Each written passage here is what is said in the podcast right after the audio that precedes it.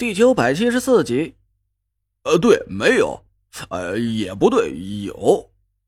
胡磊颠三倒四的说了半天，我这才听明白了他家里没有金属气息的原因。那天我不是带着卖给我太医令的张老板去我小师姐的饭店里吃饭吗？临走的时候，小师姐说我最近面相不太好，命犯金虎，还冲什么金牛。这现如今又得了个金属的牌子，这就是凶上加凶，凶险至极呀！他教了我个法子，让我在家里的东边墙角根里吐一口舌尖血，然后把正南的窗户每天都开着，窗台上放块水晶，就能把这股杀气腾腾的金戈之气压住了。哎，没成想，到底还是没躲过这一劫，差点把小命给丢进去。李莹，他叫你这么做的？我不敢置信的紧盯着胡磊，他咧着嘴点了点头。陈爷，我这小师姐的本事可真不是吹出来的，这都是您教给他的吧？干脆你也把我收了得了，也教我几手厉害的本事，以后我老胡行走江湖，那腰杆倍儿硬。胡磊唾沫横飞的絮叨个不停，后边的话我压根就没听进去，低着头陷入了沉思。从胡磊的话里，我听出来一条很明确的线索：李莹提前就知道有人要去胡磊家里搜寻这块假的太医令，所以他教了胡磊一个火星遮金器的简单风水术，竟然骗过了先进的金属仪器。那问题就来了：李莹是怎么知道有人会雇佣那两个职业拳手去胡磊家里抢东西的？即便是他从一连串的反常行为里推理出了敏乃这个人有问题，那他又是跟谁学的五行循环风水术？这门法术表面上看似简单，却隐含着清乌堪舆一派的核心技能。入门容易，深究难，必须有深厚的理论基础才可以运用自如。李莹交给胡磊布设的这个小型风水局。看起来就只有简简单单的两个要点，但究其原理，这里边却蕴含着一个小五行相生相克的精妙循环。舌尖写土在东边的墙上，克制了墙体土行之气的同时，又以东方的木行本源滋养了火气。正南方向窗户敞开，朱雀火气直入门户，完美的克制了金属属性。而这个小型风水局里。最为精髓的环节就是放置在阳台上的那块水晶。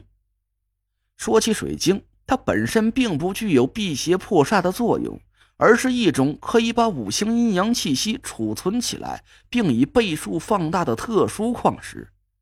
说简单一点吧，水晶就相当于是个乘法的基数。要是水晶里储存的水行气息等量于一条小溪，那它就可以把这股水行气息放大出江河奔涌的气势。而储存起来的气息要是一块土坷了，经过水晶的作用，就会有一座小山包一样的厚重土形之气。衍生到阴阳气息上也有同样的效果。如果佩戴水晶的人是阳性体质，那水晶就可以让佩戴者精力充沛、生机勃勃，但佩戴者要是很不巧是个阴性的体质，那就会因为水晶无限放大了身体里的阴气，反而变成了一个走哪都会遇到脏东西的倒霉蛋儿。现在网上有很多不负责任的商家以辟邪的名义兜售着水晶饰品，有不少年轻的网购者。因为看中了水晶饰品的高颜值而趋之若鹜，尤其是南美的水晶价格被炒得很高，极品绿幽灵更是贵得令人啧舌。但我以一个风水师的身份，郑重告诫大家一句：佩戴水晶一定要慎之又慎，以免莫名其妙的惹来脏东西上身。扯远了，咱书归正传。胡磊就是巧妙利用了这块水晶，把正南窗户里涌进来的火星之气给放大了几十倍，一瞬间就把整个屋子里的金行之气遮掩了个干干净净。别说是两个客串劫匪的职业拳手了，就算是修为道行低一点的普通风水师，都未必能一眼看透这里的玄机。我不知道李莹是从哪儿学来的这种本事。反正我是还没来得及教给他这些东西，还有一个问题一下子涌上了我的心头：从现在的情况来看，李莹似乎也被搅和进了这个事件当中。可他到底是和谁一伙的呢？但愿是我吧。我把胡磊送回了家，没看出来，这家伙的胆子还真不小。一进门就四仰八叉的躺在了沙发上，一点也没有劫后余生的后怕和惊恐。我随口嘱咐了他几句，回到唐果儿的别墅，把逍遥给我的两个药瓶拿了出来，挑出其中一个和那块假的太医令一起递给了叶妈。告诉你的事儿，你都记住了吧？嗯，记住了，姑爷。这次我不把龚柔儿那个小浪蹄子给……行了，时间差不多了，走吧。我开车带着叶妈出了门，到了龚柔儿住的那个小区附近。叶妈下了车，回头丢给了我一个坚定的眼神：“弄死他！”叶妈低声给自己鼓了鼓劲儿，矮小的身影消失在了夜幕之中。第二天一大早，我气急败坏的给黄花玉打了个电话，告诉他一个令人发指的噩耗。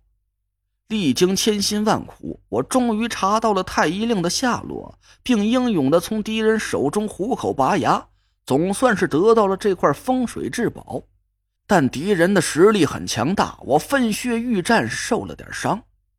我本打算休息一晚上，恢复一下，就把这个天大的功劳让给黄华玉，却想不到就在这一晚上的功夫，骤变突起。袁春怡安插在我家的卧底，保姆叶青青趁我熟睡之机盗走了太医令，不知所踪。接下来的事儿，就算用脚趾头都能想到了。黄华玉发出了一声绝望的嘶吼，震得我耳朵嗡嗡直响。袁春怡，你奶歪撒，老子和你不共戴天！我脑补着黄华玉捶胸顿足的模样，冷笑了一声。又往这把烈火上添了一桶油。这下是全完了。五方风水聚火阵把持在袁春怡手里，他已经知道了老居士的下落，现在又得到了太医令。哎呀，别说是黄大哥你了，恐怕他就连居士啊也不会放在眼里了。黄华玉的声音顿时就变得急促了起来，隔着手机我都能看见他一脸焦急的神色。陈兄弟，不能再等下去了，我们俩必须马上去见居士他老人家，把袁春怡做的这些事情一五一十的讲给他老人家听。一旦让袁春怡坐上了居士的位子，老哥哥这条命可就可就保不住了。黄大哥，稍安勿躁，这还没到最后一刻，究竟谁输谁赢还说不准呢。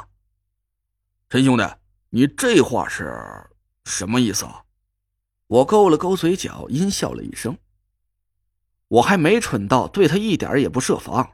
黄大哥，还记得你给我的那个药瓶吧？